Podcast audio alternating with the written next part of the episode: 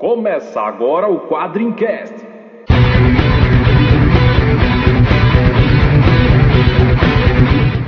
Spartans!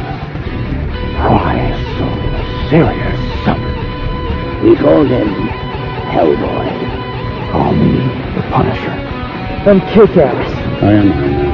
I'm Batman. Quadrincast, quadrinhos, filmes, séries e assuntos nerds em geral. Bem-vindos ouvintes da Tropa Quadrincast. Aqui é o Luiz Garavello e se o homem vai pra guerra, a mulher vai pra luta. Aqui é o Léo Spy e mulheres nos quadrinhos são duas coisas que eu adoro. Aqui quem tá falando é a Nikita e as mulheres vão dominar o mundo dos quadrinhos. Aqui é a Marcela Godoy e eu escrevo porque eu não sei fazer contas.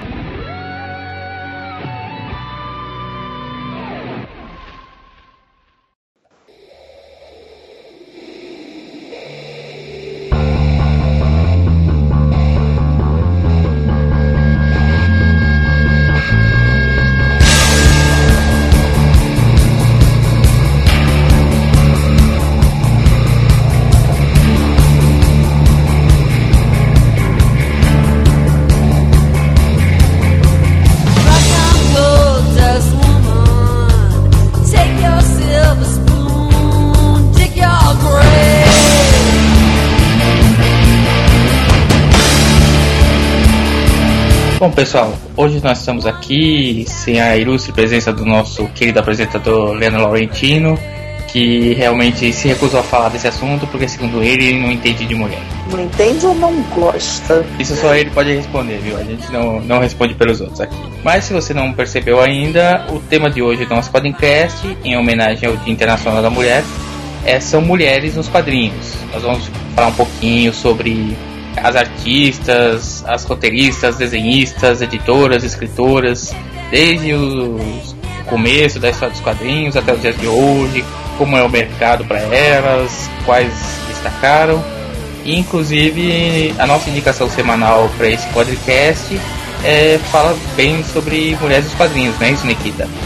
Isso aí, é o site Ladies Comics.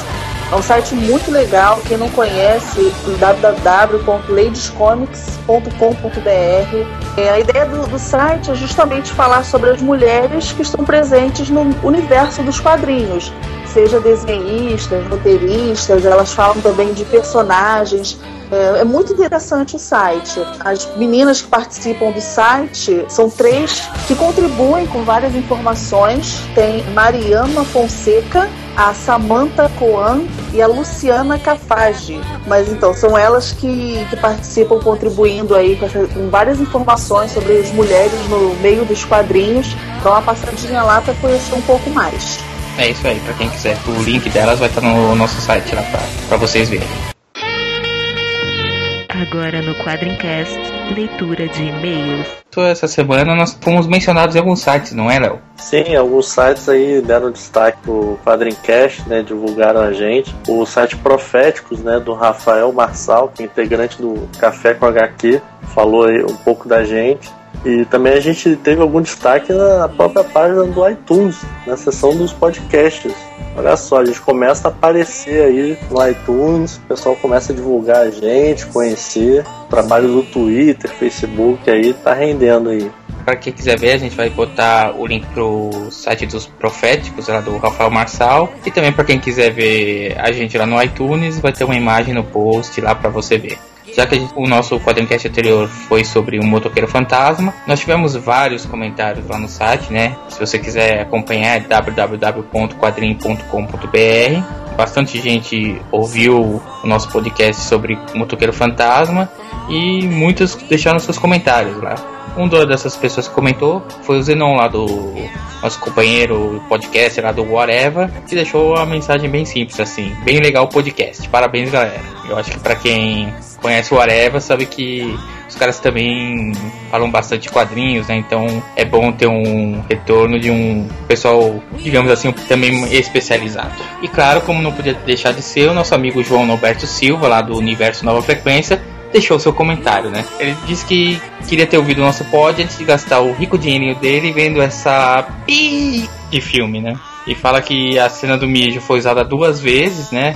E que achou uma das maiores, maiores vergonhas alheias que ele teve. e que a cena do Blaze trollando o bandido com eu vou deixar ele sair, ele ficou esperando, bom, deixa pra lá, né, o que ele ficou esperando no final, e fala que alguém precisa sacanear essa pérola.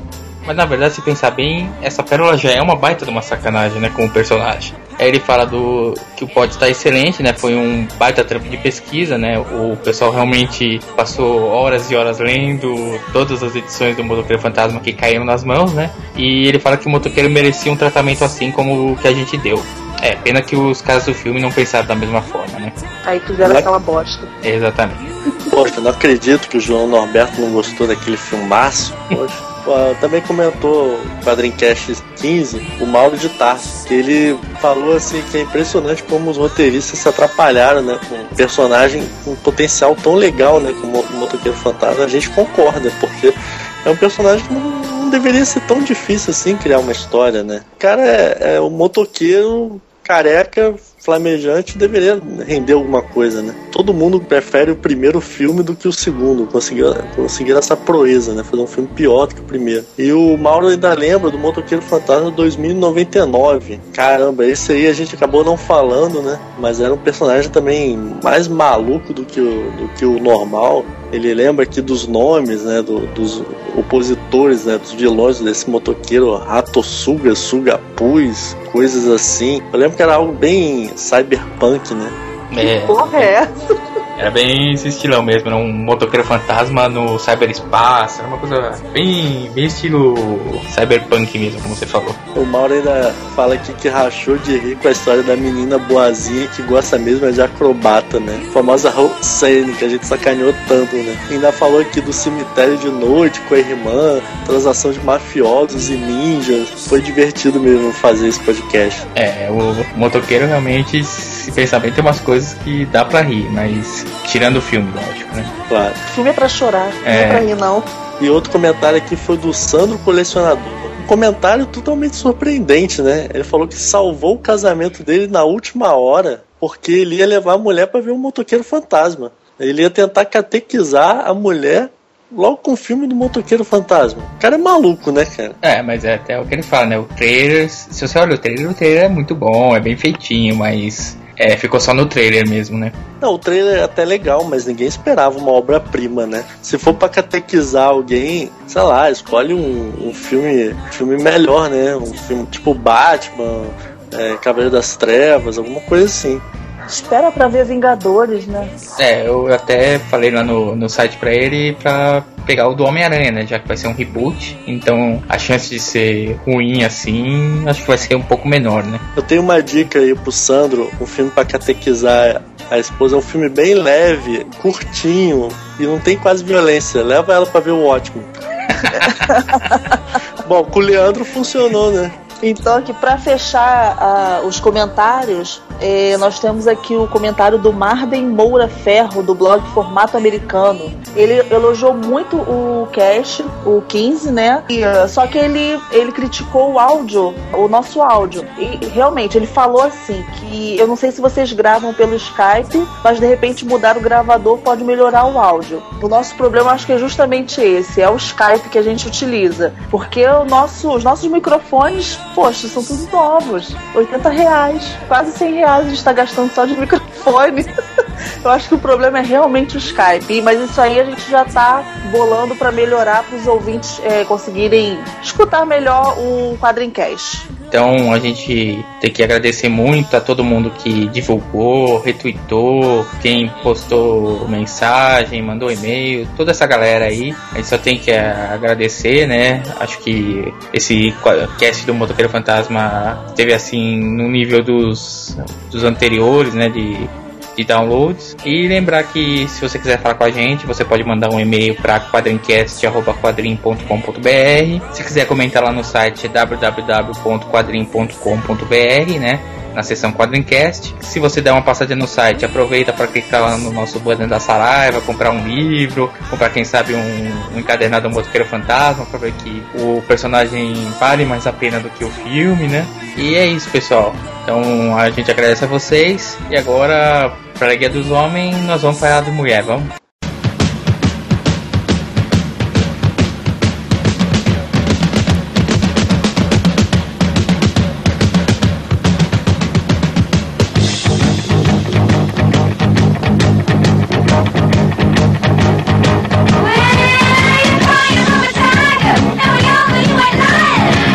Bom, pessoal, nessa semana que está saindo esse Quadrincast aqui, é comemorado, se você está ouvindo no futuro, foi comemorado, né? O Dia Internacional da Mulher. E claro, a gente não poderia deixar de homenagear as mulheres que trabalham com quadrinhos, né? As personagens icônicas do universo feminino. Então, nesse Quadrincast aqui, nós vamos falar um pouco sobre várias mulheres, desde o começo da indústria dos quadrinhos, que ajudaram a construir participação feminina né, no- nessa arte que a gente tanto ama. A indústria do- dos quadrinhos, né? Também fazia muita, muita pesquisa que a maioria é masculina. Só que é, é, hoje em dia tem mais mulheres trabalhando, seja como roteirista, como desenhista.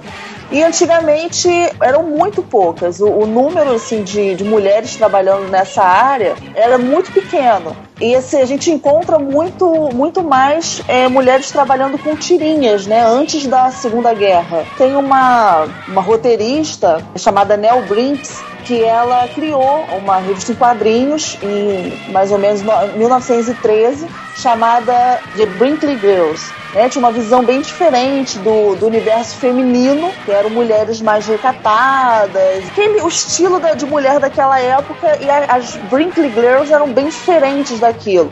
Né? Elas eram mulheres é, fortes, mulheres independentes, mulheres que usavam até cabelo curto, cacheado, que não era uma coisa muito comum. Faziam tirinhas na, que vocês têm aí pra poder falar. Realmente não, não existiam muitos nomes, assim, se acha dois, três nomes, assim. A mais antiga que eu achei, é anterior até mesmo a Mel Brinkley, foi uma mulher chamada Rose O'Neill, que em 1909 lançou uma tirinha chamada Kill Pie. Você sabe aquelas bonecas de plástico do 1,99 que aparecem muito em desenho animado, aquelas bem simplesinhas? Essas bonecas vieram dessas tirinhas. Podemos chamar que a pioneira de, de quadrinhos em tirinhas foi ela. Mas acho que assim, dessa geração, embora não tenha muitas assim, muitos nomes conhecidos, tem um nome que se você falar para qualquer pessoa o trabalho dela, o pessoal vai conhecer. Marjorie Henderson Buell, que na verdade é mais fácil chamar ela de Marge, que é a criadora da Luluzinha, né? A Luluzinha mesmo, a personagem surgiu em 1934, mas a Marge ela já começou a carreira dela fazendo várias tirinhas diferentes em 1926. Então, acho que a gente pode dizer que dessa geração antes da Segunda Guerra Mundial é a mulher mais famosa mesmo.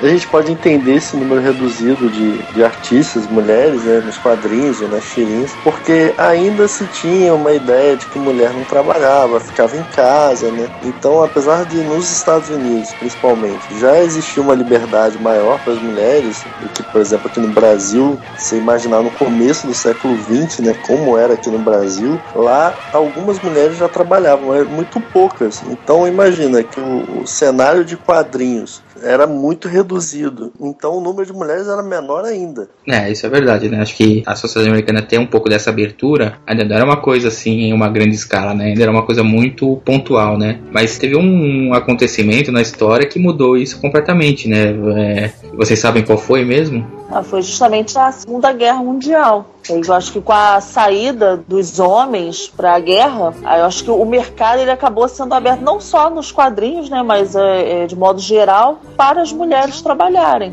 É, exatamente. Quando os Estados Unidos entraram de vez mesmo na, na Segunda Guerra, né?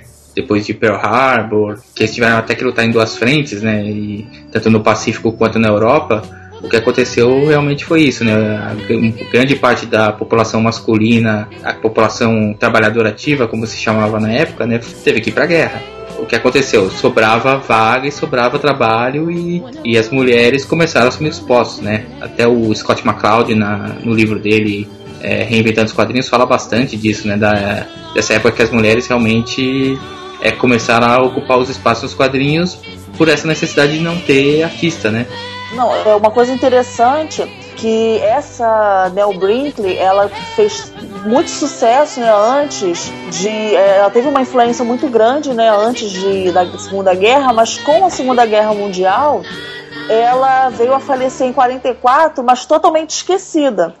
Porque a preocupação, né, lógico, né, do- dos jornais com transmitir as informações e tudo mais, todo o trabalho dela ficou totalmente esquecido. E justamente ela morreu justamente nessa época, né?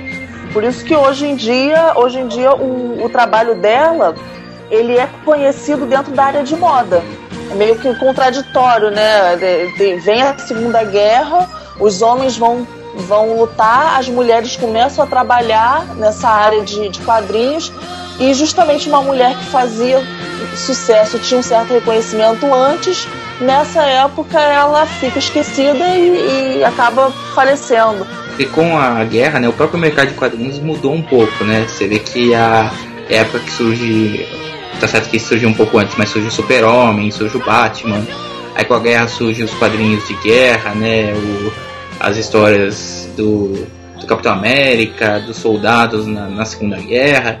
Então o próprio mercado ali deu uma guinada, né, com, a Segunda Guerra, não só na questão de quem fazia, mas também no foco, né? É porque essa época houve o, boom, né, do- dos quadrinhos, né? Os quadrinhos, digamos, saíram das tirinhas de jornal e viraram revistas. Inclusive, é, o boom principalmente dos quadrinhos super-heróis.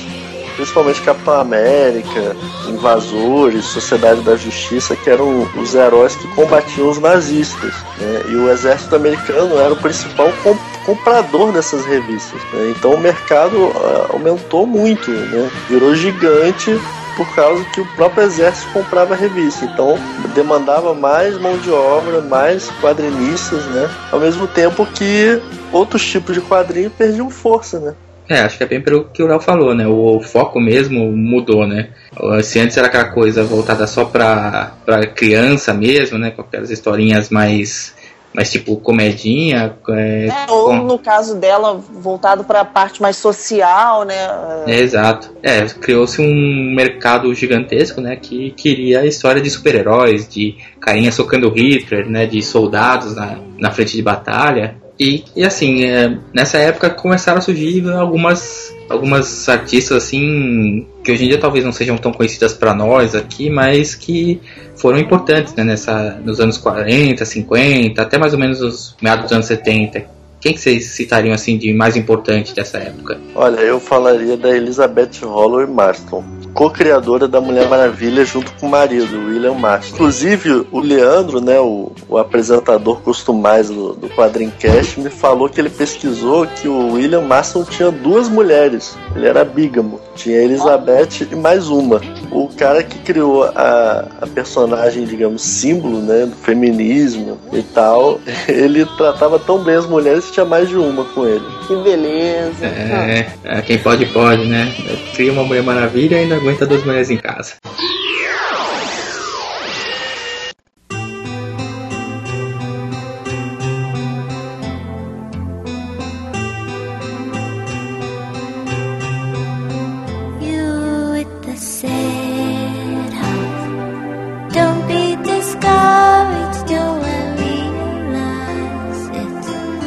Acho que a gente pode citar também uma das primeiras mulheres desenhistas que teve no, nessa época dos quadrinhos, aí na Era de Ouro, foi a Ramona Frandle, que ela começou na DC, né, é, escrevendo o título do Aquaman.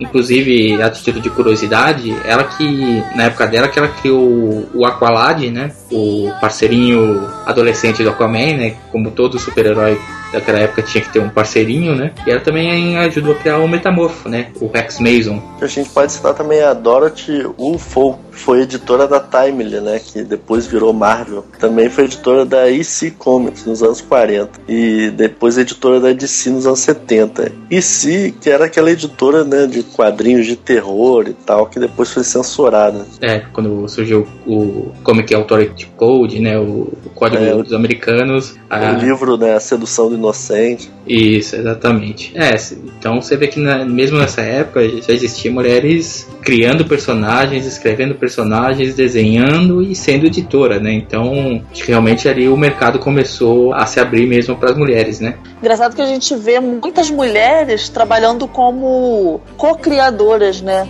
Sempre trabalhando em conjunto com, com o homem, mas no final das contas o crédito maior é do homem, é do, do roteirista masculino. Reflexo da época também. É, né? é reflexo dia, da mas- época, né? Que hoje em dia já é mais. É mais- até mais fácil você de- é, determinar quem é o autor, porque existe toda uma. toda uma. vamos dizer assim, toda uma documentação, toda uma história, né? Há muitos anos atrás era aquela coisa, às vezes você, tipo, se aparecia um personagem novo, você não sabia se quem tinha tido a ideia era o roteirista, era o desenhista, era o arte finalista.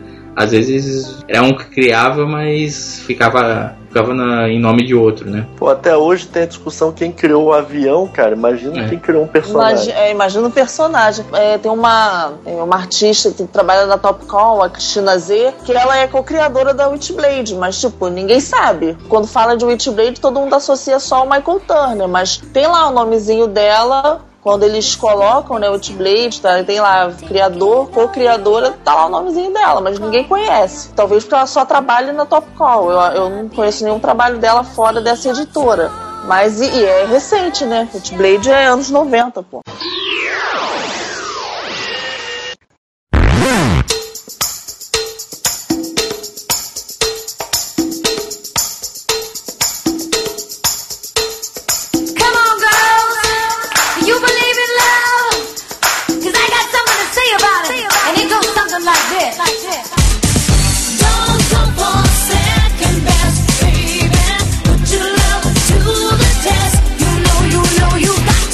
Aproveitando já que a gente tá começando a falar um pouquinho de coisas modernas, né? Hoje em dia, acho que a gente pode dizer que tem, tem muitas mulheres que alcançam nível, assim, eh, top de linha, né? No mundo dos quadrinhos. Vocês concordam com isso? Acham que ainda tem muito pouca? comparação, lógico, com o universo masculino dentro dos quadrinhos é, é pouco. Mas em comparação com o universo masculino, ma- feminino de, de anos atrás, tem bastante mulheres trabalhando atualmente, tanto como roteirista quanto desenhista. Acho que isso reflete bem o mercado também, né? Porque o mercado, o mainstream, né? As grandes editoras, eles são mais direcionados para o público masculino. Então acaba contratando roteiristas, né? E desenhistas, homens, né? É mais super-herói, digamos, coisas de terror e tipo vertigo, né?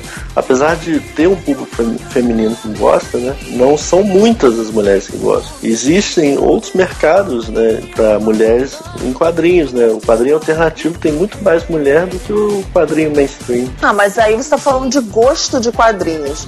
Desenhar é outra coisa. Escre- é, escrever até vai. A pessoa às vezes não tem aptidão para escrever aquele tipo de história. Mas desenhar, se a pessoa tem um, tem um bom traço, pessoa é artista, a desenhista, ela tem um bom traço, chamar essa artista para desenhar uma história, é, vamos dizer assim, de super-herói, uma seja, até mesmo histórias da Vertigo, eu acho que não tem muito a ver mesmo com o fato de ser eh, direcionado para o público masculino. É mais porque, não- além de não ter muitas mulheres no meio, né, eu acho que também rola um pouco de. Da, sei, talvez um pouco da- daquele receio de ter um, ser uma mulher eh, desenhando, desenhando aquele tipo de história. Eu acho que rola um pouco desse preconceito, ou desse receio das editoras. Porque as grandes editoras ainda são meio clube do bolinha, né? Ah, com Que a certeza. gente falou da Luluzinha aí, as É. editoras ainda são meio clube do bolinha. Tem muito homem, né? E é, eles acabam chamando os amigos, né?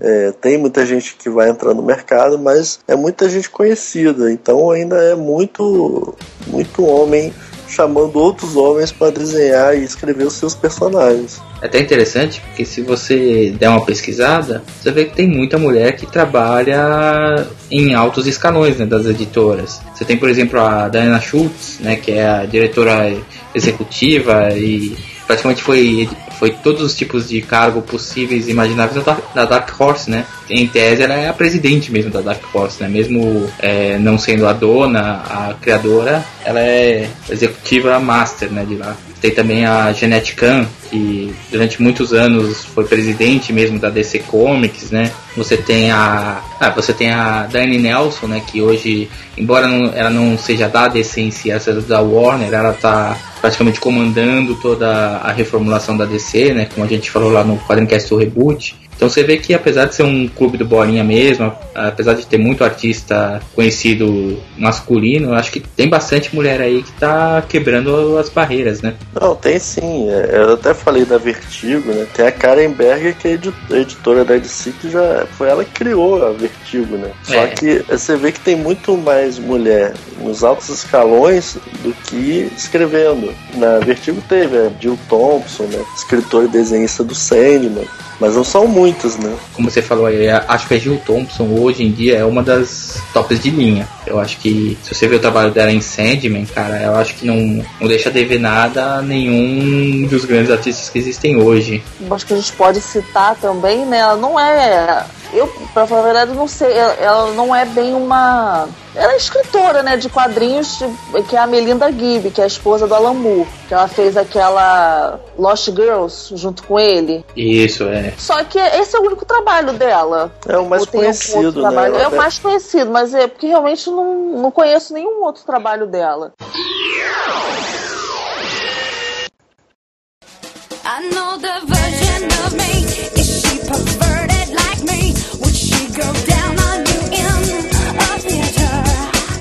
A gente tem também alguns nomes, até que vocês falaram um pouco mais pra linha da Vertigo, a gente pode até citar, por exemplo, a Pia Guerra, né? Que é. Ela não só é desenhista do Y The Last Man, mas ela também é acreditada como criadora da série.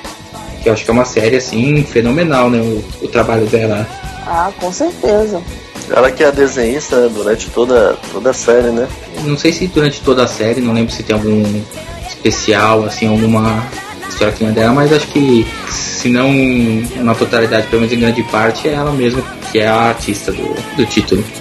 É muito boa desenhista, eu gosto dos desenhos. São simples, né? Não tem nada demais, até porque a história de Y não tem nada demais, né? Não precisa desenhar, sei lá, o espaço, nenhum grande superpoder e tal. É mais são pessoas né, normais, assim, sem poderes. Mas o desenho é muito bom, é bem realista. Acho que, assim, na parte de desenho, ela realmente é, é como você falou, é um desenho mais simplista, mas não deixa de ter uma baita qualidade, né? Eu acho que essa é a principal virtude do trabalho dela. Algumas pessoas tinham questionado escritor se a, a escolha da Pia se é como desenhista foi por ser mulher mesmo. E- ele desmentiu, ele disse que não.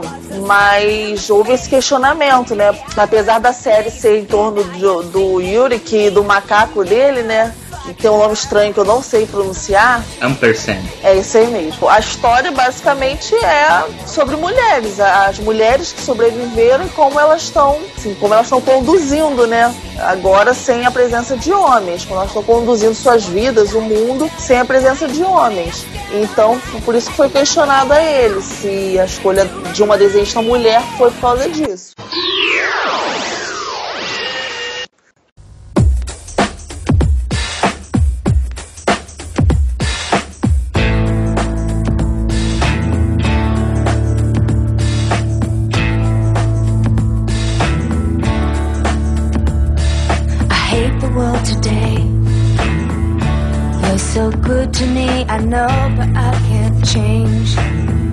A filha do Alan Moore é Leia Moore, que ela tem escrito bastante coisa. Criou, junto com o John Rapton, a Wise Girl, que é uma série que fez um certo sucesso da Wildstorm. Ela já até escreveu uma história do Darkness aí, Nikita. Darkness versus Eva. Ah, sim, é uma bosta. Já escreveu histórias do Sherlock Holmes, né, para quadrinhos, até o Doctor Who. Então ela tem feito esses seus trabalhos, né? Tá seguindo os passos do pai aí. Partindo procurar das roteiristas e escritoras, a gente tem alguns nomes assim bem conhecidos, né? Um que eu posso citar assim que eu admiro bastante é a Gail Simone, né? Que já fez trabalhos que eu considero muito bons, né? Eu go- gostei dela no, no Secret Six, né? Também no Birds of Prey, eu acho que ela estava fazendo um trabalho ótimo, né? Ela tá, tá envolvida agora na no reboot agora, esqueci agora qual é o título que ela tava fazendo. Batgirl. Então, mas a Gail Simone realmente, hoje em dia, eu acho que é um nome até bem, bem cotado entre, entre as, os grandes roteiristas né, dos quadrinhos.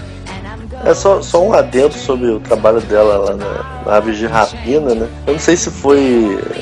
Provavelmente foi editor, cara, que fez isso. Botou lá o desenhista, que agora eu nem vou lembrar o nome também, pra desenhar as mulheres super sensuais. Tem várias situações que elas têm pouca roupa e tal. Então é uma série assim, apelona pra caramba. Apesar de boas histórias, né? Escrita por uma mulher, mas apelava bastante também. Como você falou, às vezes depende do foco editorial, né? E até mesmo do próprio mercado, né? Acho que o mercado hoje em dia ainda gosta muito desse tipo de história de mulheres que ficam com pouca roupa, né? Vi de Gen 13, a Catherine Fairchild, que a cada história ela tinha que comprar um novo uniforme. É verdade. A Gay Simone, ela escreveu um, um episódio do pra aquela Liga da Justiça. Sem limites? Isso, Sem Limites. Ela escreveu um episódio também. Um episódio que tem, tem eles quatro: a Questão, a Caçadora, o Arqueiro Verde e a Canário Negro. Pô, é um dos melhores episódios que tem. Muito maneiro. O desenhista da, do Aves de Rapina é o Ed Baines, que eu não tava lembrando. Que desenhava as mulheres todas sensuais, de perna de fora, e a caçadora dando pra todos os caras de Gotham City. Ah, mas aí a culpa não é dele, né? A culpa é de quem escreve. Se for, você vai fazer a mulher dando pra todo mundo, a culpa é do, do escritor, né? Então a culpa é da Gale. É, a culpa é da gay, pô. É. É, eu acho que a culpa era do, do editor, né? Que juntou isso tudo num título, né? Que era totalmente voltado pros homens, não era voltado pras mulheres. É, apesar dessas. Deveria ser, né? Deveria ser uma história voltada pras mulheres, né? Talvez o, o estilo poderia ser um estilo assim mais ação, aventura mesmo, um pouco mais masculino, mas tem um pouco do, digamos assim, do toque feminino, né? Que a gente, por exemplo, Birds of Prey, como até o Léo falou, era meio sexualizado demais, né?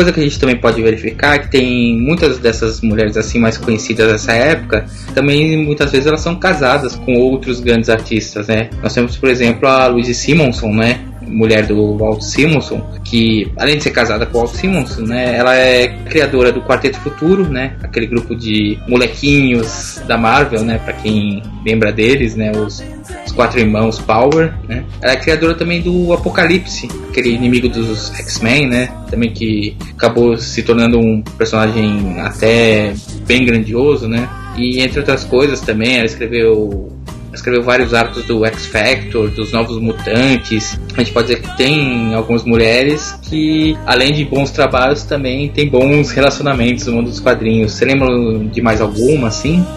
É, tem a própria Jill Thompson, que a gente já falou um pouquinho, um pouquinho mais pra trás. Ela é casada com o Brian Azarello, da série Sem Balas. Sim, ela tem a, é, a revista que você falou, que ela participou, que é a revista da Morte, né? Mas tem vários outros trabalhos que ela fez, tem os Pequenos Perpétuos, ela trabalhou pra DC, fazendo as séries da, da Mulher Maravilha, Monstro do Pântano, é, Orquídea Negra, ela trabalhou também, várias revistas do Sandman, ela também trabalhou. Esse meio, né, de. É que é um, um meio nerd, né? Você conhece, conhece pessoas com interesses iguais aos seus e já fica ali mesmo, namora, casa, tudo, tá tudo em família. Eu não sei onde eu vi uma história dessa. Não sei não. O pessoal nerd se conhece, começa a namorar, casa. Não, a chance disso acontecer é muito pequena. Não é? Um artista que eu tenho que citar também que cai nesse mesmo. nessa mesma situação assim de, de trabalhar e conhecer alguém do meio dos quadrinhos e acabar casando é a Kim Yale, né? A Kim Yale, pra quem não, não lembra, ela foi escritora da DC por muito tempo, né? Escreveu aquele título do Caçador, o Mark Shaw, foi logo depois de Milênio, né? Que saiu aqui no Brasil, é, se eu não me engano, pra revista Novos Titãs. E ela era casada com o John Ostrander, né? E junto com ele, eles escreveram aquela fase que pra mim é uma das melhores fases do Esquadrão Suicida, né? Desde o comecinho da, da volta do Esquadrão Suicida, Isso não é do meu tempo. Cê- vocês são jovens, vocês são um jovem casal apaixonado, né? Vocês não, não sabem das coisas boas da vida. Vamos ler Esquadrão Suicida daqui eu, por favor. Ainda falando das, das mulheres mais modernas assim, até achei um caso interessante que eu queria citar em homenagem ao nosso amigo Leandro, que está ausente hoje. É o caso da Jennifer Eisman, que na verdade, na verdade, não é mais a Jennifer Eisman. Ela foi escritora do Asa Noturna por 2001 até o ano 2006. Só que antes de ser escritora do Asa Noturna, ela mudou o nome legalmente. Vocês sabem para qual nome ela mudou? Devin Grayson. Devin Grayson, exatamente. Ou seja, tinha mudado o nome para Devin Grayson muito antes de começar a trabalhar com a Asa Noturna e acaba escrevendo a própria série, né, do Dick Grayson. E outro nome aqui, eu acho que a gente não falou, que é a Anne Innocent, escritora do Demolidor, né? E ela criou a Mary Tifoid, pior nome de, de mulher dos quadrinhos, que era uma mulher completamente maluca, então eu nunca quero conhecer essa Anne pra saber se ela se espelhou nela mesma, né?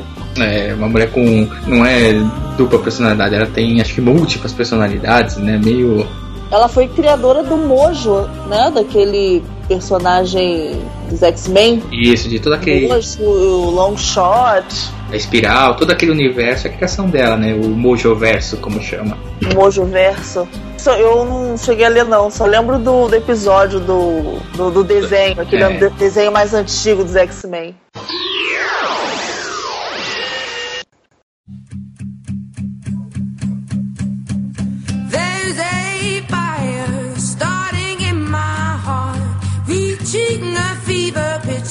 Bringing me out the dark. Finally, I can see you crystal clear. Go ahead and sell me out and I'll lay your bare. Principalmente nos Estados Unidos, a gente tem esse problema da, de muitas mulheres serem só citadas como co-criadoras, né? não, não terem tanto assim o crédito, mas eu acho que ao redor do mundo tem outras mulheres assim que trabalham que às vezes caem no mesmo problema, mas eu acho que em alguns lugares esse problema de crédito não, não- elas não passam por esse problema por ser um- uma cultura diferente, né? Eu acho que a gente pode citar ali no Japão, por exemplo, a cultura do mangá ela é bem forte em dar crédito ao, ao criador mesmo, ao mangaka, né? Por exemplo, lá no Japão nós temos vários nomes conhecidos, né? Tem é, é a Rumiko Takahashi. Vai me desculpar aí a galera que entende, porque eu não, não sei se eu falei certo. Mas que é, é a criadora de Inuyasha e Rama Meio. Um adendo, é Rama Meio mesmo? Eu nunca falei esse mangá. Olha, a única vez que eu escutei, sério mesmo, assim, eu só escutei alguém falando uma vez e falou desse jeito. Então, assim, eu não É, se- sei. É, não, eu eu sei. sempre falei assim. Eu sei que fala mais, mais ou menos os parecidos, se não é Ramameio, é Ramamen, Rama, Ramamen, alguma coisa assim, mas... Sei Ai, que a gente que- vai receber um monte de e-mail falando. Ah, bom, é um feedback. Bom, tem a Hiromo Arakawa do Full Metal Alchemist a Mizuki Kawashita, 100% morango. Ah, a gente pode também citar a, um mangá que é bem famoso aqui no Brasil, principalmente por causa do anime, né? É a Sailor Moon, que é a criação da Naoko Takeuchi. E atualmente tem uma série que está saindo aqui no Brasil, eu pelo menos estou comprando e gostando muito, que chama Hikaru, Hikaru no Go, né? Que fala sobre um, um rapaz que aprende a jogar Go, é um jogo de tabuleiro antigo, que é uma criação de uma mangaka também chamada Yumi Hota. E claro, né, a gente falando de Japão, né, de mangaka, a gente não pode deixar de citar a Clamp, né? A Clamp, pra quem não sabe, é uma editora que é formada só por mulheres, né? Ela começaram 12 mulheres trabalhando, hoje, se eu não me engano, são apenas quatro, mas tem muitos títulos aí conhecidos. Digamos que é a Image, né, do Japão. É mais ou menos, acho que a comparação é parecida. É uma, elas se, jun- se juntaram, né, para formar uma editora e lançam seus trabalhos para essa editora e tem coisas assim bem conhecidas, né? Acho que Sakura Card Captors, quem não conhece hoje em dia não não gosta de mangá ou não conhece anime, né? As Guerreiras Mágicas de Rei Art também é mais ou menos essa época. Showbiz, XXX Holic, né? Uma série também bem conhecida aqui no Brasil. Ah, recentemente também encerrou a Tsubasa, Reservoir Chronicle. Então é até interessante, né? Uma editora que só tem mulheres que lançam coisas de altíssima qualidade, né? Eu acho que é para mostrar essa diferença né, do Japão e dos Estados Unidos, né? Porque nos Estados Unidos, apesar de ter bastante mulher conhecida, ainda é meio clube do bolinha. E no Japão já tem até editora de mulher. É, como eu falei, né? No Japão a questão do, do crédito, assim, do, de quem criou, quem, quem faz é até bem mais definida que nos Estados Unidos. Né? Nos Estados Unidos você tem a editora por trás, né? então os direitos do personagem são da editora, que até o que gerou aquela briga do Gary Friedrich com a Marvel, agora pelo motoqueiro, mas no Japão é um pouco diferente, né? Então acho que para essas mulheres assim é uma coisa diferente, né? Porque elas não têm esse risco de ter uma, uma editora por trás tomando os direitos, né? Elas recebem todo o crédito pela criação e pelo trabalho que elas fazem. Isso numa sociedade que, convenhamos, até muito tempo atrás tratava as mulheres ainda mais, ainda mais rigidamente do que nos Estados Unidos de, de alguns anos anos atrás, né? É, né, é interessante, porque é uma sociedade machista, né, o, no Japão. Só que, só que eu acho que eles não mexem muito nessa, nessa área, essa área de mangás, animes, essa área deles, assim, é uma, acho que é uma coisa muito particular, né. E ao redor do mundo, assim, vocês lembram de mais algum nome, assim, bem conhecido? Olha, eu vou citar a Marjane Satrap, que escreveu Persepolis, que é uma história até bastante conhecida hoje em dia. Já lançaram várias edições diferentes aqui no Brasil, minissérie, edição encadernada. E assim, só de uma mulher retratar o, o que as outras mulheres passam no Irã, né? Retratar a cultura do Irã. Cara, é de uma coragem assim gigantesca, né? Ela merece todos os parabéns. Eu acho que é um grande destaque das mulheres nos quadrinhos. Eu li um pouquinho sobre Persepolis, ainda não, não cheguei a ler a, a obra em si, mas só o que eu ouço são críticas boas, viu? Então, como você falou, é registrar o, a própria cultura iraniana, né? Ter a coragem de, de botar na, no papel isso aí, merece todo o aplauso mesmo, né? Pra Marjane. Aqui pertinho de nós, aqui na Argentina, tem também uma artista que tá fazendo bastante sucesso aí é, com os trabalhos dela, que é a Maitena, né? Os trabalhos de mulheres alteradas, né? Eu não li, mas pelo título deve aparecer a Merit Foy, né? É bem capaz.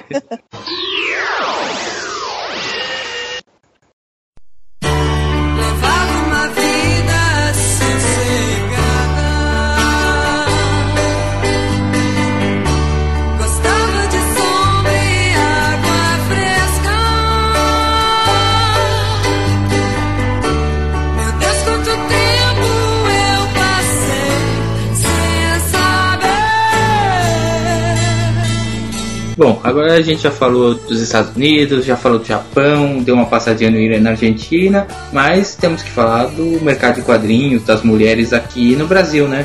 Que o mercado brasileiro, ele se, nessa questão, ele se inspirou um pouco no americano, né? O começo foi mais voltado para a questão das tirinhas, né? As- os primeiros espaços, as mulheres vieram das tirinhas. Embora a gente tenha achado alguns nomes como Helena Fonseca, que fazia as histórias do Capitão 7, a grande maioria do que a gente achou foram mulheres mais cartunistas, é, das tirinhas, né? Um adendo aí da, dessa parte das, das tirinhas mais antigas, que é uma personagem bem conhecida no- na década de 30 aqui do, no Brasil, que é a Patrícia Galvão, uma Pagu, aquela militante comunista, que ela também fazia tirinhas. Um teor bem crítico, né, do, do que estava acontecendo no, no Brasil na época. Foi quando ela ficou conhecida, casou lá com Oswaldo de Andrade. Então, então todo aquele acontecimento, o envolvimento dela com o comunismo, ela começou a transpor isso para as tirinhas. E no caso da Chiquinha, que é a, é a Fabiane Bento Langona,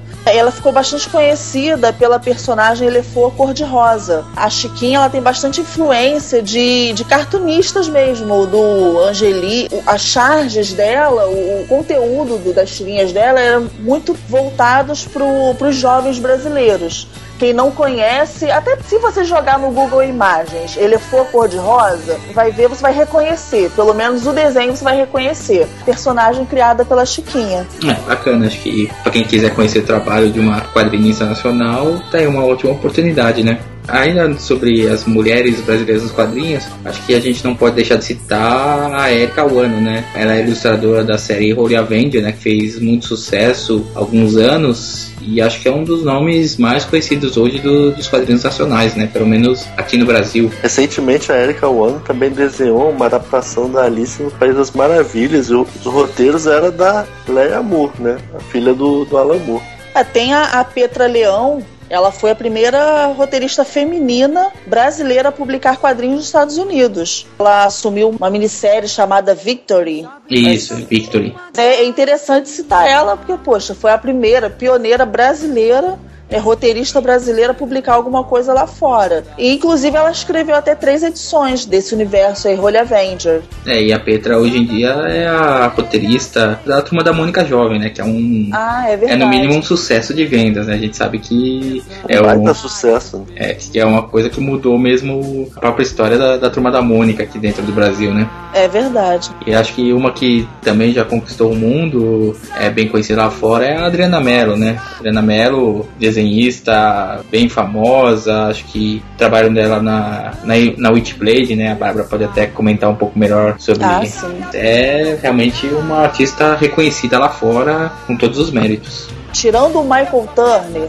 que é o meu desenhista preferido de todos os tempos, a Adriana Mello foi a única desenhista que, que eu conseguiu passar é, a imagem que eu sempre tive da Sarah. Porque assim, a Sarah Pezzini é minha personagem preferida feminina. Vários artistas já desenharam, né? O pessoal que conhece assim, a, a Image, a Top Call, sabe que, pô, não tem, assim, fica muito parado. São vários artistas que passam por, por esses títulos mensais, né? Dependendo de quais sejam, então tem uma rotatividade muito grande. Então, tipo, vários artistas desenharam ou desenhavam ela muito piriguete ou muito masculinizada. E a Adriana Mello, assim, pô, ela fez um trabalho muito legal na Witchblade, desenhando a Sarah com aquela sensualidade, porém policial.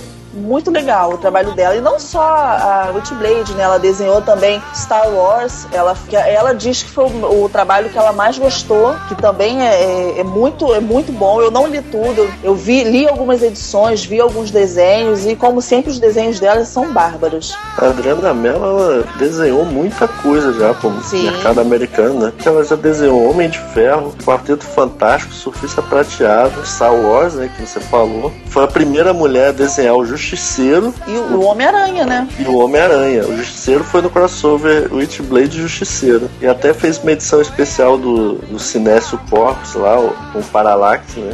E, então depois ainda teve Miss Marvel e atualmente aí esses meses agora vai sair edições dela para Mulher Gato. Ah, bacana, acho que né, o trabalho dela está sendo realmente bem reconhecido e com isso vem todas as oportunidades né, dela. Além da, da Adriana Mello, acho que a gente tem que citar uma artista que é muito reconhecida lá fora, que é a Julia Bax, né? Eu vou confessar que eu não conheço muito assim o trabalho dela assim em várias editoras, mas eu lembro muito dela em X-Men First Class. Acho que é um trabalho dela que, que eu acompanhei e achei sensacional. Ela é muito famosa também por ter já desenhado Homem-Aranha, Hulk, Capitão América, né? Além dos X-Men. Então, assim, é um nome muito conhecido nos Estados Unidos, assim como a Adriana Mello, né? Digamos, são as duas nossas representantes lá no mercado americano.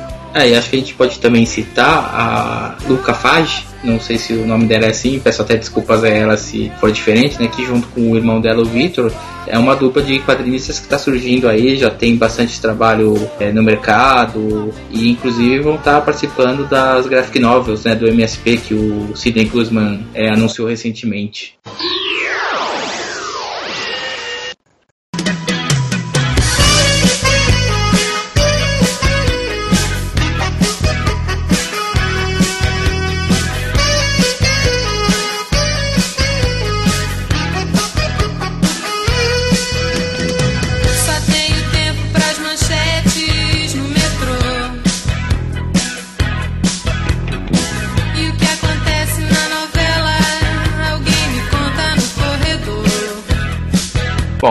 Falou aqui bastante nomes de artistas brasileiras, né? E nesse Codcast a gente tem uma surpresa para vocês ouvintes. A gente teve a honra de conversar com a Marcela Godoy, que é uma artista bem reconhecida do mundo dos quadrinhos aqui no Brasil, né? Já ganhou vários prêmios, disponibilizou um tempo para conversar com a gente e a gente vai mostrar para vocês agora o resultado dessa entrevista que, na nossa opinião, foi uma entrevista muito boa. Então, ouçam aí.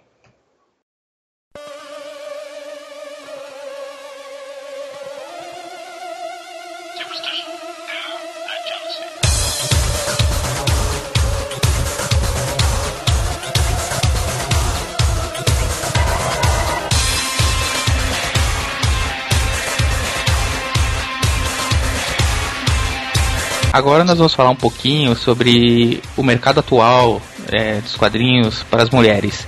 E acho que nada melhor para falar sobre isso do que ter aqui alguém que trabalha no, no mercado já há bastante tempo, já tem alguns trabalhos reconhecidos por aí. E a gente trouxe aqui a Marcela Godoy. Tudo bom, Marcela? Tudo bem, Luiz? Muito obrigada aí pelo convite, pela oportunidade de participar do seu programa. A Marcela, para quem não conhece, ela é escritora, roteirista, tradutora, adaptadora, segundo ela mesmo disse, encanadora, chaveira. Atualmente você dá aula lá no. Da Quanta? Isso, eu dou aula de roteiro na Quanta Academia de Artes. Eu tenho um curso que. curso de férias, né? Da Quanta, em janeiro e julho. Eu já venho fazendo esse curso já há alguns anos, acho que desde 2009 eu ministro esse curso lá. Curso de roteiro, voltado para roteiro de história em quadrinhos. Eu tinha um curso extensivo lá chamado Técnicas de Escrita e Composição para Literatura.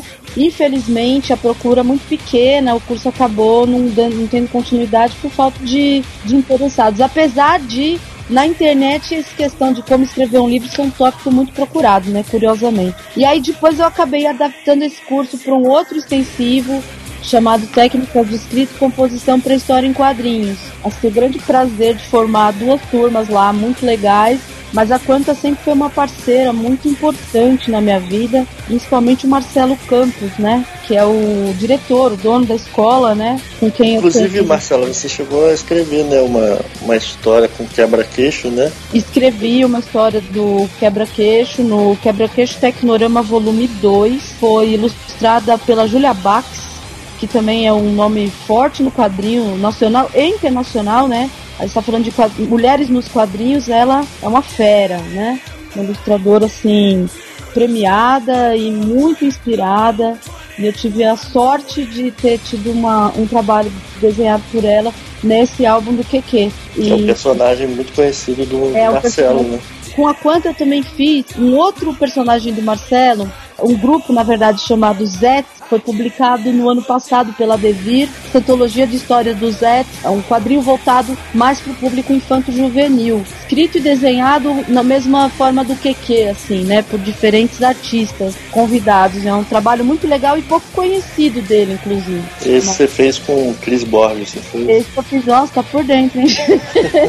Acho que chama Contatos Imediatos. O nome é Contatos Imediatos mesmo. Eu vi que você é a sua família, você vem de uma família de, que tá no meio da música, né? Aí eu queria que você contasse um pouquinho pra gente como é que você, é, é, sendo tão ligada à parte de música, foi, foi escrever, né? Ser roteirista, escritora. Cara, é muito engraçado porque eu não tive como escapar, né? Imagina, meu pai, minha mãe, meus tios, meus avós, assim.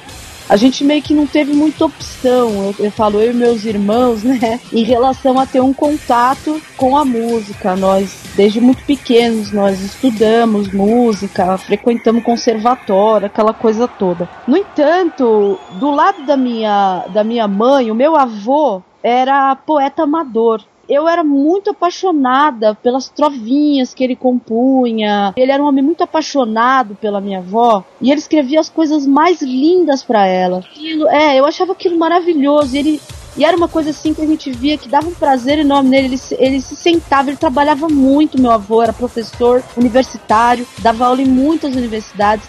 E eu me lembro assim de que quando ele chegava de viagem, ele fazia pra minha avó um poema por semana, cara. Era uma coisa assim.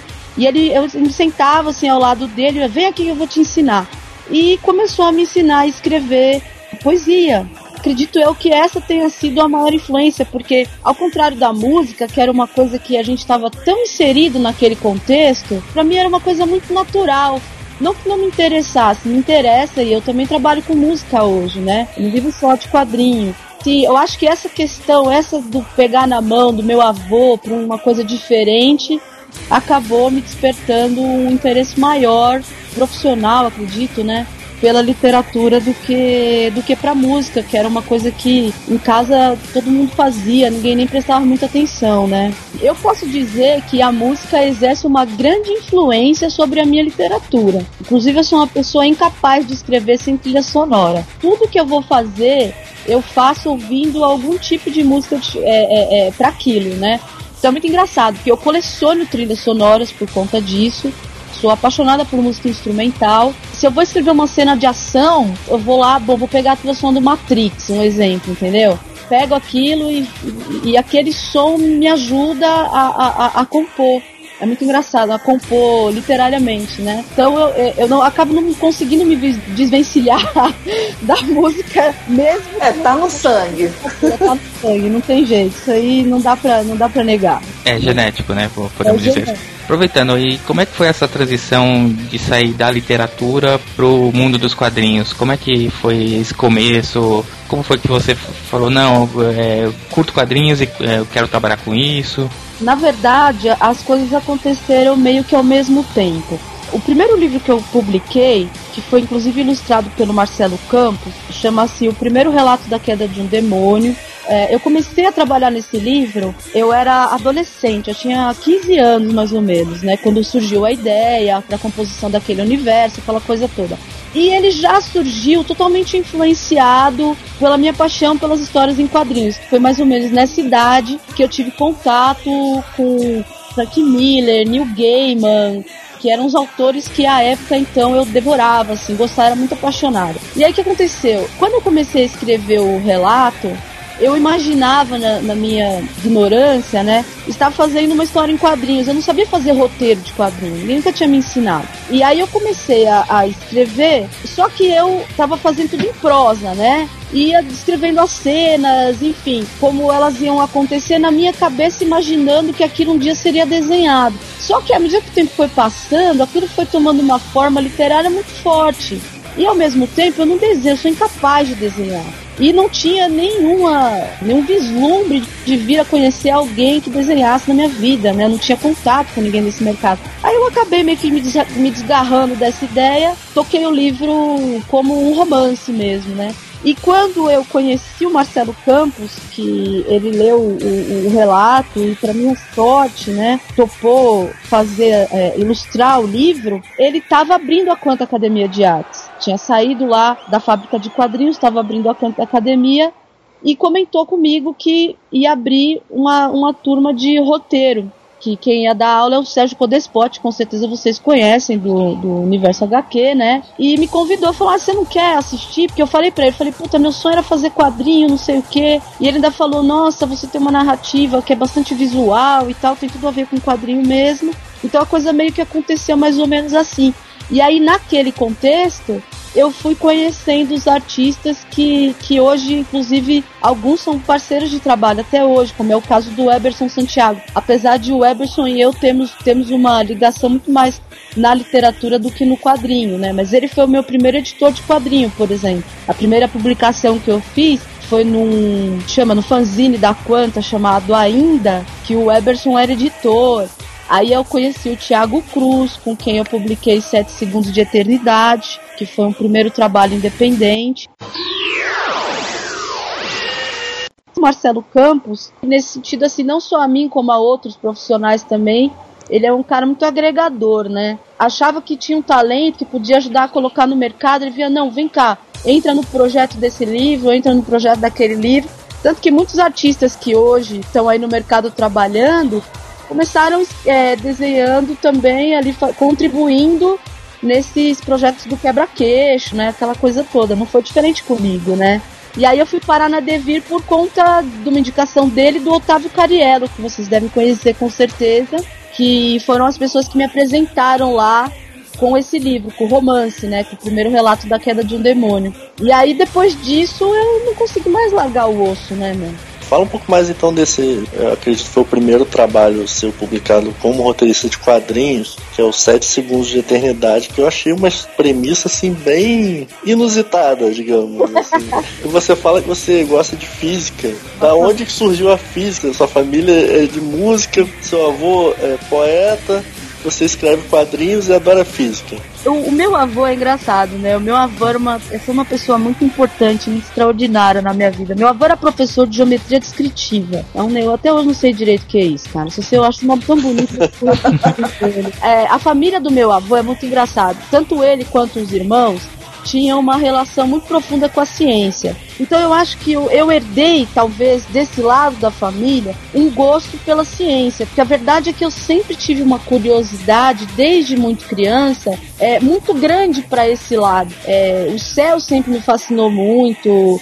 É, eu sempre fui muito apaixonada, assim, queria ser astronauta uma hora, outra hora é, astrônoma, outra hora engenheira aeronáutica. Eu tinha as viagens mais malucas quando eu era criança. E sem contar a fase que eu achava que eu era de outro planeta, né, meu? E a física é uma grande frustração na minha vida, porque eu sou muito burra pra fazer conta, né? Eu, embora eu adorasse toda a questão teórica da física, eu era incapaz de passar no vestibular. não passar nas provas de matemática, né? Dizem, Então- que, dizem que quem escreve não se dá bem com matemática e quem gosta de matemática não se dá bem na, na, na escrita, né? Olha, deve ser verdade, porque eu vou falar pra você, eu era uma negação em matemática e sem esse conhecimento você não consegue ingressar num curso universitário na área de exatas e também se ingressar não vai conseguir sair. Então, pra mim restou mesmo os livros de física escritos pra leigos, né? E essa ideia dos sete segundos de eternidade, ela vem muito por conta disso. A ideia de transformar aquele paradoxo do gato de Schrödinger, né, numa história em quadrinho, veio porque tinha uma, uma revista chamada Front e o Thiago Cruz, que é o desenhista de 7 segundos, tinha sido convidado por um dos editores da Front para fazer uma história sobre a morte, que é um tema inclusive que pra mim é recorrente, né? Eu escrevo muito sobre a morte, sobre o tempo, enfim. E aí ele falou: "Ah, faz uma história pra mim sobre a morte". Sim, eu falei: "Putz, eu gosto tanto desse negócio, essa ideia do gato tá vivo e morto ao mesmo tempo, né?". Aí eu pensei assim: "Poxa, e se a morte fosse o observador, nós fôssemos o gato e o mundo fosse a caixa?". Saiu mais ou menos disso, né? Aí foi um grande, um grande fracasso, é óbvio.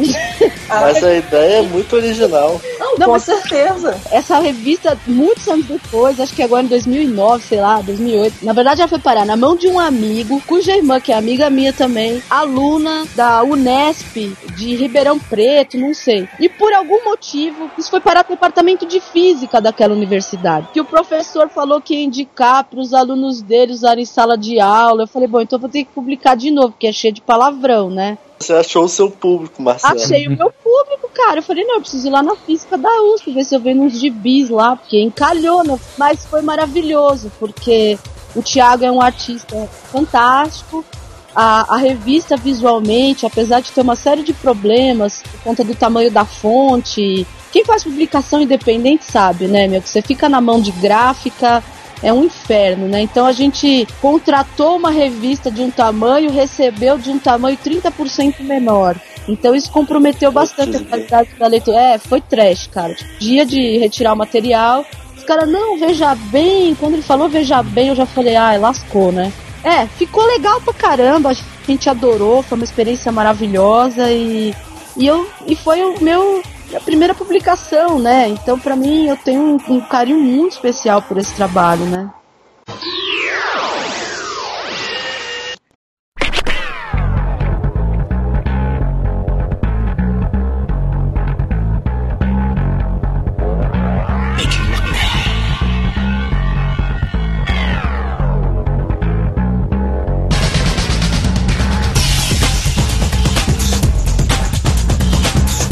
Fala um pouquinho sobre como foi a Fractal, já que também é relação com ciências, mas ciências forenses, no caso, né? Fractal é legal porque também eu faço uma brincadeira, né, com essa, questão da, da, da geometria dos fractais aí. E o Fractal, ele, ele é um gibi também muito especial pra mim. Primeiro, né, ele foi outro gibi que eu produzi, você vê como são as coisas, em 2004, olha só, né, foi publicado só em 2009. O Fractal, ele é uma, uma HQ que rolou porque o Renato Guedes, que é um, um amigão também, me ligou falando que queria fazer uma história sobre serial killer. E aí ligou pra mim e falou: ai, faz pra mim, eu quero desenhar uma história de serial killer. Na época ele tava ilustrando, ele tava fazendo alguma coisa relacionada aos jogos mortais. E aí, e por conta disso, me ligou e falou: pô, e se a gente fizesse uma HQ de serial killer, né? Aí eu falei: ah, legal. Eu- aí eu falei pra ele: só que eu queria fazer alguma coisa que acontecesse aqui em São Paulo, porque eu acho que eu gosto muito da cidade, acho que a cidade tem material suficiente. Ele falou: não, beleza, vamos fazer em São Paulo. E aí eu fui fazer uma pesquisa de campo. Como eu queria São Paulo, fazia sentido eu fazer uma coisa naquela linha CSI, sabe? Eu falei: não, vamos, vamos pesquisar aqui, ver como é que funciona é, investigação de crime de autoria desconhecida no Brasil. Qual é o perfil do serial killer brasileiro? Por conta disso, eu acabei indo fazer um, um estágio no DHPP, aqui na Polícia Civil de São Paulo, e fiquei durante quase cinco meses lá, frequentando a delegacia e fazendo, acompanhando os policiais em locais de crime para ver como essa investigação era conduzida, né? Então eu tive a, a sorte de ser muito bem acolhida pelos profissionais e todo esse material aí que foi colhido durante esse tempo é, acabou ajudando na composição do, do fractal. Só que o Guedes não pôde é, fazer o trabalho, porque na época ele já estava bastante comprometido com muitos trabalhos e aí ele ainda foi chamado para fazer o Superman. Tava fazendo um monte de coisa, né? Ficou impossível para ele fazer o gibi. E aí ele falou: ah, vou te indicar um amigo meu que é um cara feríssimo, que é o Eduardo Ferigato. O Eduardo já me escreveu já praticamente com a página de teste, né? Que até a gente publicou na, no gibi depois. Fiquei apaixonada pelo traço, pelo estilo, por tudo, né? No final das contas, eu acho até que o, o traço dele combinou mais com, com a pegada da história, né? Então a gente ficou alguns anos trabalhando, o Edu, é, produzindo no, no, no, te, no, tempo livre dele, né? Porque tinha essa questão de. A, a, editora publica, mas você tem que chegar com o álbum pronto. Eu fiquei muito feliz de ver o resultado. Ela foi um gibi muito bem recebido, diferentemente dos 7 segundos, né? Todo mundo entendeu. Tinha lá um pouquinho de física, eu não consigo deixar de, de colocar, né? Física e, e aqui que tem também um pouco de cabala, maçonaria. É, tinha fazer uma com isso, né? Uma, uma, uma miscelânea. Mas assim. É, mas eu percebi que você gosta um pouco, né, dessa, dessa parte, porque tem também no, no livro, né? O primeiro livro. O Sim. primeiro relato da, da queda de um demônio tem um fala um pouco também sobre isso. Sim, de fato, de fato. É um tema que eu gosto muito de, de escrever sobre tudo que envolve religiosidade. Gosto de trabalhar essa questão da religiosidade versus essa a, a ciência sempre que possível são temas que me agradam bastante, né? Ah, legal. E me influenciaram a minha leitura, a minha formação também. É, desde pequena sempre fui muito interessada em tudo que dissesse respeito à minha própria religiosidade, né? Tentar, para mim essa, essa essa busca, ah, ok, então Deus está onde, né? Me fez encontrá-lo em diferentes lugares, vamos dizer assim, né? E isso tudo a gente acaba projetando no trabalho, é inevitável isso, né? De escrever, eu acho que tá nisso, inclusive. A oportunidade que você tem de vomitar ali todas as influências que fazem você ser, que, ser quem você é, sem necessariamente você ter que ficar dizendo isso para as pessoas o tempo todo, né? Então você acaba projetando isso em personagens, em universos, em... é muito gostoso isso. E de fato, eu tenho mesmo um pezinho. Eu sou cristã, tá? Só para deixar claro, mas leio tudo que cai na minha mão, me interesso por todos os assuntos e adoro fazer história de terror, né? Então não tem como, né? Aproveitando um pouquinho, quais trabalhos atuais você está fazendo? Você está desenvolvendo alguma coisa? Eu agora estou trabalhando com o Wellington Serbeck no projeto da editora Nemo. Eu fiz no ano passado uma adaptação para a coleção Shakespeare de Romeu e Julieta. Foi publicada no final do ano passado, muito legal. E esse ano estou produzindo Macbeth. Romeu e Julieta foi desenhado por uma mangaka muito talentosa, Roberta Pares, com um gibi bem legal, um álbum bem bonito, de 60 páginas, colorido. Esse trabalho que eu estou fazendo agora é com o Abel, né, o Rafael Vasconcelos, artista do Espírito Santo, muito talentoso também. Tá ficando bem legal também o trabalho, né? Fora isso, eu tô trabalhando, já tá pronto na verdade, quase pronto, o, a Dama do Martinelli. A Dama do Martinelli foi um trabalho também que ganhou PROAC, né, assim como Fractal. Já era para ter saído, ele atrasou por um problema pessoal grave que eu passei entre o ano final de 2009 e no decorrer de 2010 eu precisei me licenciar de todas as minhas atividades profissionais praticamente para cuidar do meu bebê. Ele era muito novinho, ele teve um grave problema de saúde, enfim. E a Dama do Martinelli atrasou a produção dela toda do gibi. É um álbum que está sendo desenhado pelo Jefferson Costa. Também é uma história de terror, também que acontece em São Paulo, lá no prédio Martinelli é inspirada por uma lenda urbana da cidade de São Paulo de uma mulher que assombra o edifício Martinelli. Em 2009, o edifício Martinelli estava completando 80 anos da sua inauguração e era o bicentenário do nascimento de Edgar Allan Poe, que é o meu escritor favorito. E aí eu quis fazer uma homenagem para o Poe e resolvi escrever uma história no estilo e usando é, elementos do universo do Poe numa história em São Paulo, na São Paulo atual, enfim. E a Dama do Martinelli acaba nascendo nesse contexto. Por ser um álbum muito grande, tem mais de 100 páginas, ele leva muito tempo para ser produzido, então a gente vai conseguir publicá-lo finalmente ainda nesse semestre agora de 2012, né? Com todo o atraso aí, mas enfim, tá ficando um trabalho bem bonito. Jefferson, um outro artista talentosíssimo também lá da Quanta, parceiro assim, um amigo, né? Antes de ser um grande artista, é um grande amigo também, alguém com quem eu quero trabalhar a vida inteira, cara, porque ele é muito bom. E também tem, eu tenho um romance um livro infantil que, que já tá pronto, tá com o Eberson Santiago lá para ele ilustrar, e a continuação do primeiro relato da queda de um demônio, que chama-se O Mensageiro de Ararat, que deve sair esse ano ainda também, ilustrado pelo Otávio Cariello.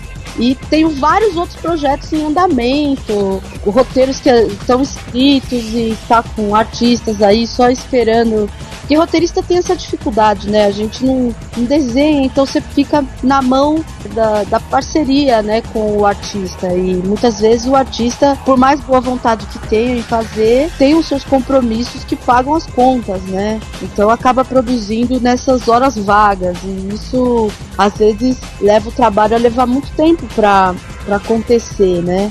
Então, por isso que iniciativas como essa do PROAC são tão bem-vindas, porque acaba viabilizando a publicação, né? O PROAC é um incentivo né, do, do governo do estado de São Paulo. Né? Isso, da Secretaria de Cultura aqui do, da, de São Paulo, que é, recebe vários projetos de várias áreas, né? E conforme os projetos, ela destina verba, não é isso? PROAC é uma iniciativa da Secretaria de Estado da Cultura, sim. Eles têm uma série de segmentos da arte que são patrocinados por esse programa. É um chama-se Programa de Ação Cultural. Programa primeiro Proac de quadrinho foi feito em 2008. Desde então, essas edições vêm acontecendo anualmente. E tem também o Proac de literatura. Né, eu tive a sorte de ter livros patrocinados tanto na literatura quanto nos quadrinhos. Na literatura eu tive o Liá e o Relógio, que é um livro que eu fiz para minha filha, foi publicado em 2008. E em 2009, o 2008 para 2009 para tal e 2009 para 2010, que deveria ter sido publicado a Dama do Martinelli. No caso de quadrinho, são 10 projetos que são contemplados. Você tem 10 vencedores e 10 suplentes, né? Você tem que cumprir umas etapas de documentação ali para poder ter direito ao incentivo. Uma vez que você é- o seu projeto é selecionado e depois a sua documentação é aprovada, você então recebe o incentivo hoje é de 25 mil reais para você poder produzir o livro. A sua influência de escrita nos quadrinhos, é, roteiro para os quadrinhos, vem de quem? Vem de onde? é um conjunto de influências, né? É, eu sou muito apaixonada por cinema, então o cinema ele é uma grande influência na minha composição, por exemplo, de narrativa.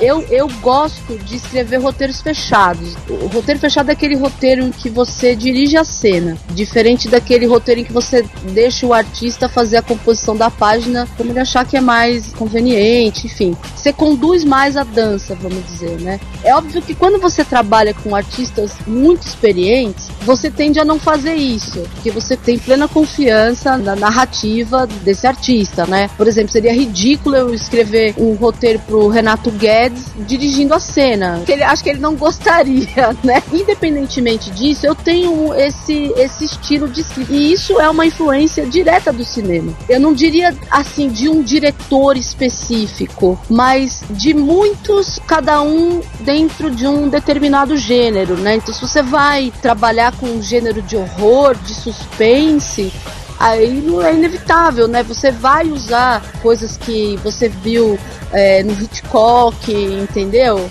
Ou é, eu gosto muito do Tarantino, então assim é muito difícil eu pontuar. É, o que influencia a minha escrita, como eu falei, é a música. Eu gosto de escrever como se eu estivesse compondo uma música. Não sei se você entende o que eu quero dizer. Ela tem uma certa cadência, um certo ritmo. Eu gosto de tentar conduzir o leitor como se eu estivesse dançando com ele, entende? Você vai perceber que é, é, no trabalho existe uma certa preocupação com não só a quantidade de quadros, mas a maneira que os diálogos se dividem entre esses quadros. Então, há uma preocupação com o ritmo dos diálogos, que ela é quase musical. assim. E na literatura, que também influencia muito a minha forma de escrever, ah, sem dúvida alguma, o Poe é um autor assim que eu não me canso de ler, sempre que eu posso eu releio. Eu gosto muito do Neil Gaiman escrevendo romance, amo o Neil Gaiman escrevendo quadrinho, mas eu amo o Neil Gaiman escrevendo romance. Eu gosto de de outras coisas que não tem nada a ver com esse, com esse universo, vamos dizer assim, o Gabriel Garcia Marques, entendeu? Então, assim, acaba, acaba sendo uma, uma grande miscelânea. E aí é interessante fazer uma distinção, eu não sei se outros roteiristas têm isso também, mas existe uma, uma, uma distinção de influências, né? Sobre o, o roteiro como ferramenta é, de narrativa e o, o roteiro como composição de uma história, né? Então, na composição da história, ou seja, quando você está trabalhando com a ideia, desenvolvendo um argumento, desenvolvendo o seu plot lá, começo, meio e fim, como você vai contar, isso você acaba lidando com um tipo de influência. E a hora que você vai colocar isso no papel, dirigir a cena, narrar isso graficamente para o leitor, você acaba usando outras influências naquela composição. E, isso é uma coisa que só o quadrinho permite. Por isso que eu amo tanto fazer quadrinho, né? É, apesar de lamentar muito poder, por exemplo, fazer mais por não, não dispor de mais tempo com a arte, né? Que demora muito para fazer. É muito trabalhoso fazer quadrinho. O público deve saber, mas assim, só quem faz mesmo é que consegue entender, cara, como é as fases são demoradas, entendeu? O trabalho sair do roteiro até chegar na prateleira não é, não é brincadeira, não. É mais difícil do que literatura, é mais difícil do que qualquer outra coisa, cara. É muito estressante às vezes até. A revista que você escreveu do Romeu e Julieta, né? Que, é, que você adaptou Shakespeare para quadrinhos. Como é que é adaptar Shakespeare para quadrinhos? Você tem que cortar assim um milhão de coisas, imagina, né?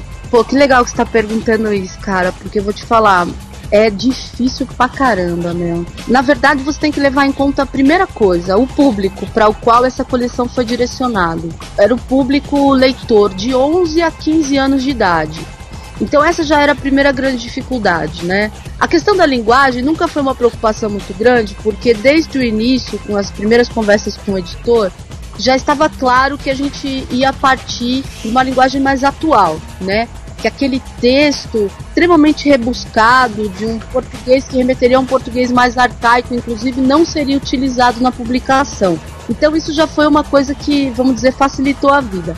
Agora, havia uma série de outras dificuldades ainda que essa primeira tivesse sido superada. Primeiro relacionado ao formato do álbum, né?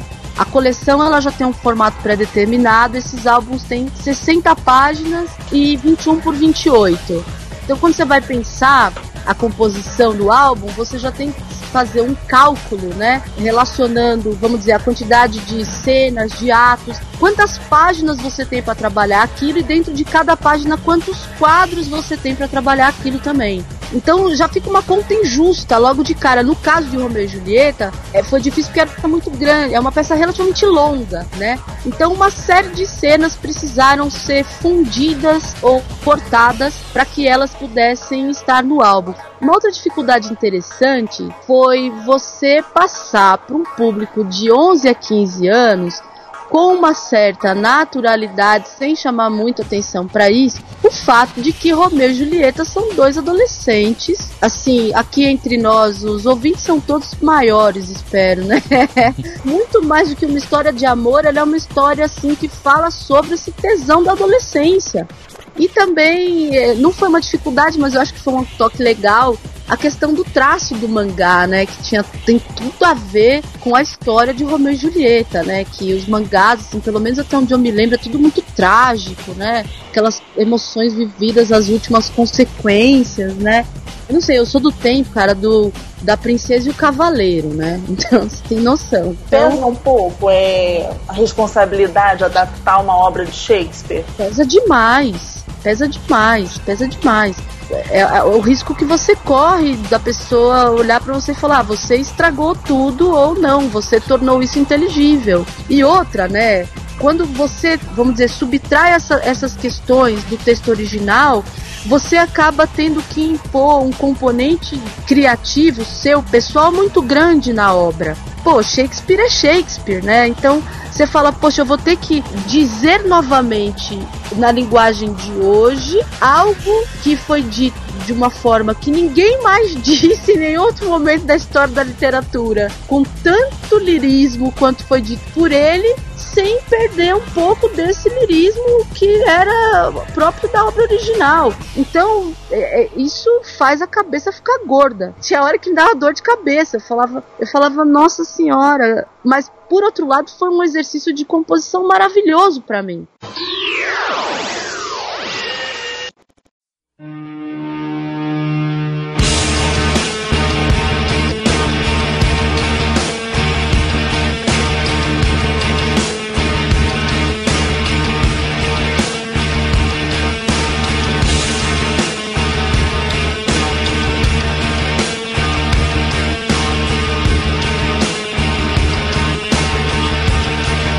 Você traduziu sem balas. Traduzi um dos, um dos episódios. E como é que foi é, traduzir essa HQ que assim é uma HQ cheia de, de gírias? É, de fato é verdade, é, mas o, o Sem Balas ele já vem num contexto que quando eu fiz o Sin City, os quatro primeiros álbuns do Sin City, o Frank Miller ele, ele é um cara que ele usa não só muita gíria, mas ele é um cara que usa muita referência cultural. Então isso é um aspecto da tradução, por exemplo. Se você não tiver o olhar sobre isso, você às vezes mata toda a intenção do autor num determinado diálogo, num determinado contexto, né? Inclusive, isso explica a necessidade, muitas vezes, de notas de rodapé. Eu odeio notas de rodapé, promove uma quebra no ritmo da leitura muito grande, né? Então, eu, eu acho que assim, a nota de rodapé ela tem que ser algo estritamente necessário quando não há possibilidade de se compreender ou de se adaptar àquele texto de maneira a torná-lo inteligível para o leitor sem comprometer a intenção original do autor. A gente sempre volta nessa questão da intenção original do autor. Então o Sin City já tinha sido uma escola nesse sentido muito grande. Quando eu fiz essa edição do Sem Balas, eu já tinha passado por essa, essa, vamos dizer, essa aprovação aí ao fazer Cidade do Pecado, A Dama Fatal, A Grande Matança e O Assassino Amarelo, que são livros assim, quando eu falo recheado de referência cultural, é, é- não é exagero, nenhum exagero. Ele cita todo mundo que você pode imaginar, inserido no contexto, ele bota nome nos personagens, por exemplo, era o Fat Man Boy, o nome das bombas, né, que foram lançadas sobre o Japão. Então, assim, vai desde as coisas mais simples até as coisas mais complexas, né? E isso tudo exige uma pesquisa muito grande no momento que você está fazendo trabalho de tradução. E gana-se quem acha que o, o trabalho do, do adaptador é meramente pegar o texto em inglês e passar para o português. E aí eu ia dizer que desses, o que mais me deu é, dor de cabeça, né, por assim dizer, foi o kickback do David Lloyd que eu fiz. Inclusive foi uma, uma coisa interessante, porque o kickback é, um, é uma graphic novel, fala sobre um policial inserido num contexto de corrupção da polícia. Foi publicado pela HQM. E o, o David me escreveu, eu, eu conheço o David de um trabalho que eu fiz com ele em 2006, né, quando ele esteve aqui fazendo Cidades Ilustradas. E ele já sabia, eu tinha comentado com ele do Fractal e tal, tinha mostrado pra ele algumas páginas. O trabalho não tinha nem sido publicado ainda, né? Deu uns palpites, foi muito legal, enfim. Quando ele faz essa revista, ele, ele me escreveu e falando, putz, eu queria que você desse uma, uma olhada pra mim na tradução. Como você trabalhou com esse negócio de polícia e tal, e a, a história toda ambientada nessa questão de corrupção policial, queria que você né, trabalhasse nessa adaptação pra mim, que vai ser publicada aí no Brasil. E eu, eu achei ótimo tal. E quando ele mandou o texto, eu quase caí pra trás, né? Porque era um texto muito difícil. Muito difícil nessa questão, porque era um texto todo construído em cima de jargões policiais usados pela polícia britânica, não era nem pela polícia americana. E, e tinha uma mistura, porque o, o David, ele, ele escreve, ele faz quadrinho, embora ele seja inglês, ele faz quadrinho para ser lido nos Estados Unidos, no mundo inteiro, né? Tinha uma mistura ali também, de referências americanas, referências mais inglesas, né? Então aquilo foi um negócio assim muito louco de ser feito, né? Eu tinha e-mails enormes que eu trocava com ele, falava, Lloyd, me explica aqui o que, que você quis dizer com isso. Dava risada, falava, pô, achava que você sabia fazer o trabalho. Mas tem coisas que não tem como. Às vezes você tem que recorrer ao autor. E você imagina recorrer a Shakespeare, né? Uma sessão espírita, né? Então, e o resultado foi muito legal, porque como ele me deu liberdade para trabalhar o texto dele, o que, que aconteceu? Eu acabei jogando no, no texto dele os jargões das polícias brasileiras, com um resultado interessante, porque quando o policial vai se referir, por exemplo, a um policial militar, ele chama de Mike. A um policial civil, ele chama de Charlie, que é como os policiais falam, entende? E uma coisa assim que eu morro de rir, né? Eu tenho orgulho disso. O livro inteiro, embora seja uma história de policial, em nenhum momento eu usei a palavra tira. eu fiquei tão feliz, eu falei, porra, será que alguém vai perceber isso, cara? Ninguém percebeu, por isso que eu tô contando aqui. Tenho muito essa preocupação na, na composição do diálogo, isso é uma coisa que sem nenhuma modéstia, eu, eu sei, sei fazer. Porque eu tenho uma preocupação com a naturalidade, entende? Eu acho que o diálogo, para ele funcionar, ele tem que ser natural. Então, a pessoa tem que se vestir se investir daquele personagem que criou, daquele personagem que vai ser utilizado e ali é, conseguir passar a mensagem de maneira natural. Por isso que quando a gente assiste um filme que nem Tropa de Elite, você se sente tão identificado com as personagens, porque elas são verossímeis. A hora que você ouve aquele, aquele discurso, você fala, nossa, né? Deve ser verdade tudo isso que ele tá falando, porque soa muito naturalmente, né? Depois desse papo aqui foi extenso, mas foi muito bom. Acho que a gente só tem aqui agradecer a Marcela, né? Desejar a ela todo sucesso aí na vida tanto profissional quanto pessoal. Marcela, o espaço é seu agora para você fazer o jabá do que você quiser aí. Não, eu quero agradecer, gente, a vocês pela gentileza do convite. Eu espero que vocês, é, enfim, tem- mantenham esse, esse podcast, porque é, um, é muito difícil a gente conseguir espaço para poder falar do trabalho, inclusive com tanta liberdade, assim, né? Quero parabenizar vocês pela iniciativa, agradecer profundamente aí ao convite. Espero que vocês estejam no lançamento dos próximos álbuns aí. Eu vou fazer questão de mandar um convite aí para vocês me ajudarem na divulgação Com dos certeza. trabalhos futuros, né? Vendo uma outra oportunidade, podem contar comigo sempre. E um beijo para todos vocês aí, ouvintes. Que muito obrigada pela paciência. Fiquem com Deus e até a próxima.